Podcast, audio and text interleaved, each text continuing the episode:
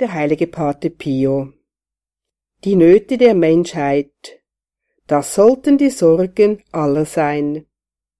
Nachzulesen in Pate Pio Guten Tag beim 26. September.